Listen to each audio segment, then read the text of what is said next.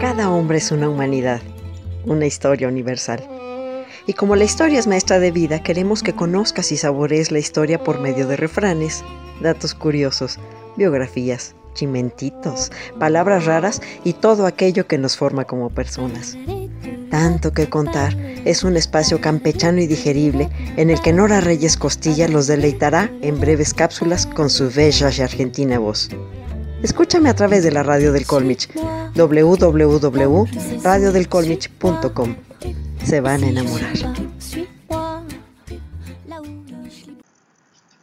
No sé por qué, pero hoy desperté bien enchilada. Así que abran la que lleva bala porque hoy ando bien hegemónica. Y como chile que sea de pelar, que se vaya remojando, no se llamen a engaño, yo les advertí. Con todo, cleonautas, sean bienvenidos a Tanto que Contar, el espacio gastronómico cedido por la radio del Colmich.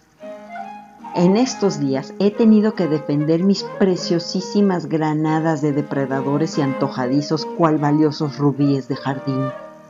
Basta que apenas la fruta tome un color rojizo para que empiece uno a salivar por ese bocado celestial que en México solo podemos degustar por muy breve temporada.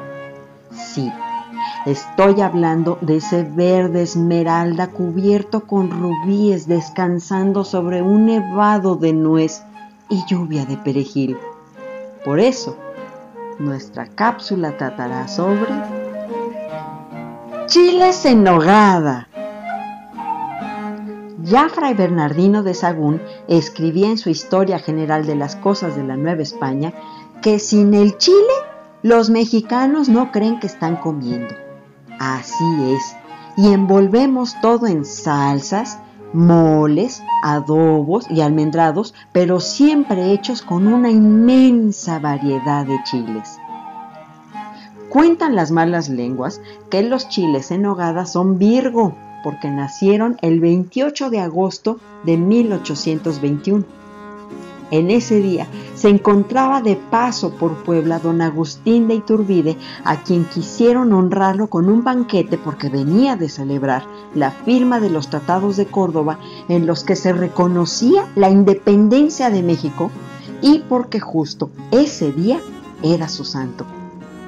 Y como el hambre es el mejor cocinero, se dice que las monjas agustinas del convento de Santa Mónica inventaron este barroco, refinado y muy significativo platillo basándose en el emblema del ejército trigarante, que era una bandera de colores blanco, verde y rojo, que representaban las tres garantías, religión, unión e independencia.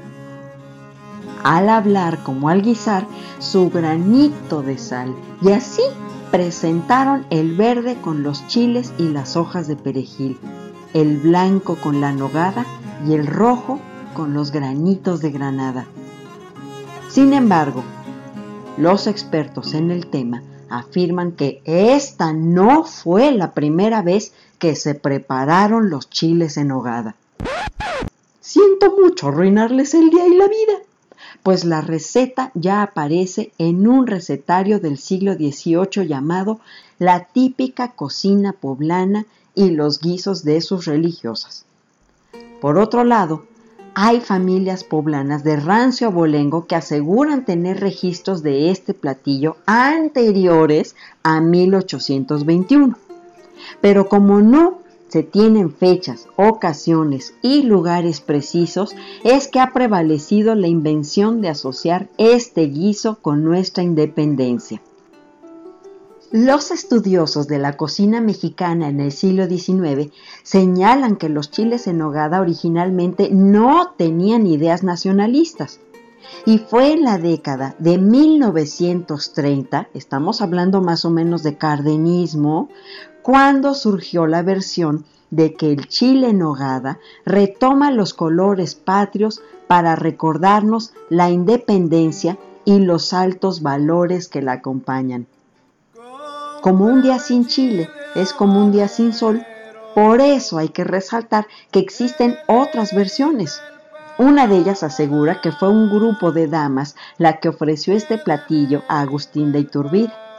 Más tarde se dijo que habían sido las monjas del convento de Santa Mónica las responsables de esta invención. A esto contribuye el hecho de que anteriormente ya se había difundido la historia de la invención del mole poblano, en que una monja del convento de Santa Rosa elaboró este platillo con lo poco que tenía para ofrecerlo ante un obispo que llegó de visita.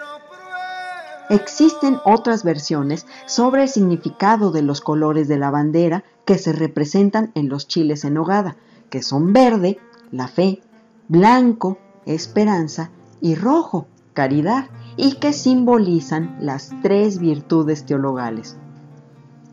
Por su parte, el escritor Artemio del Valle Arispe relató que en el regimiento de don Agustín se encontraban tres soldados que tenían novias en Puebla.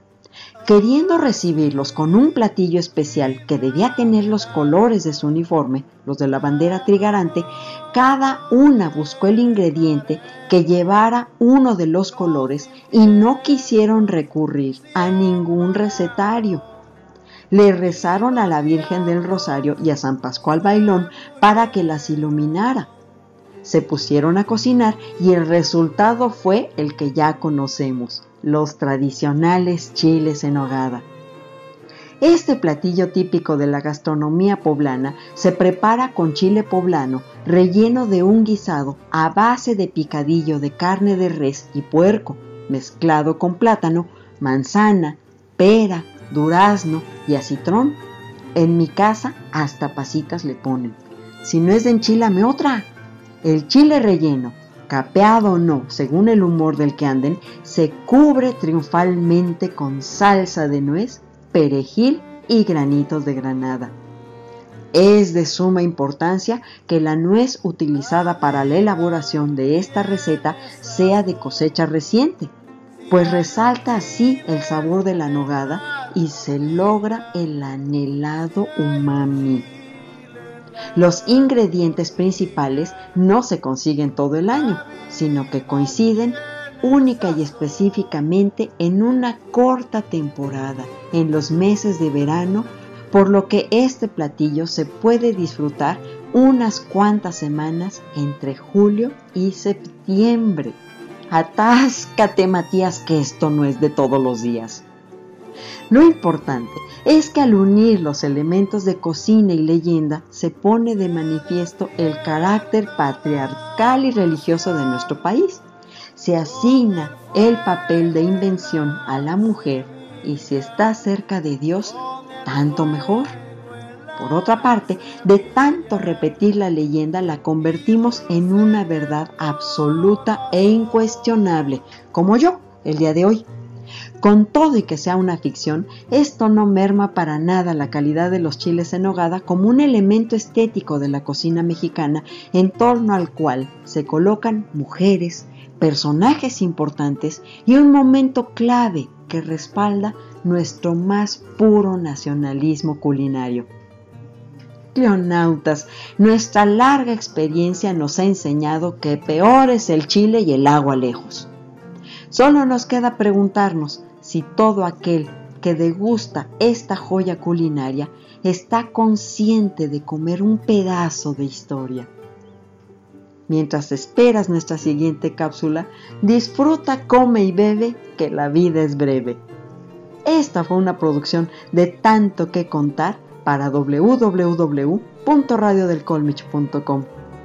Escuchen todas las cápsulas transmitidas por la Radio del Colmich en anchor.fm y acompáñenos en esta aventura que es la historia. Yo soy Nora Reyes Costilla, su Imperatrix ad Eternum y chiles en hogada a mi manera.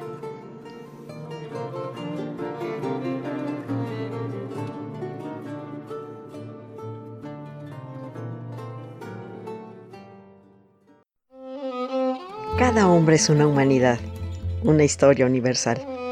Y como la historia es maestra de vida, queremos que conozcas y saborees la historia por medio de refranes, datos curiosos, biografías, chimentitos, palabras raras y todo aquello que nos forma como personas.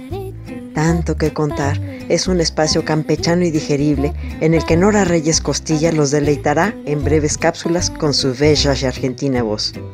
Escúchame a través de la radio del Colmich, www.radiodelcolmich.com. Se van a enamorar.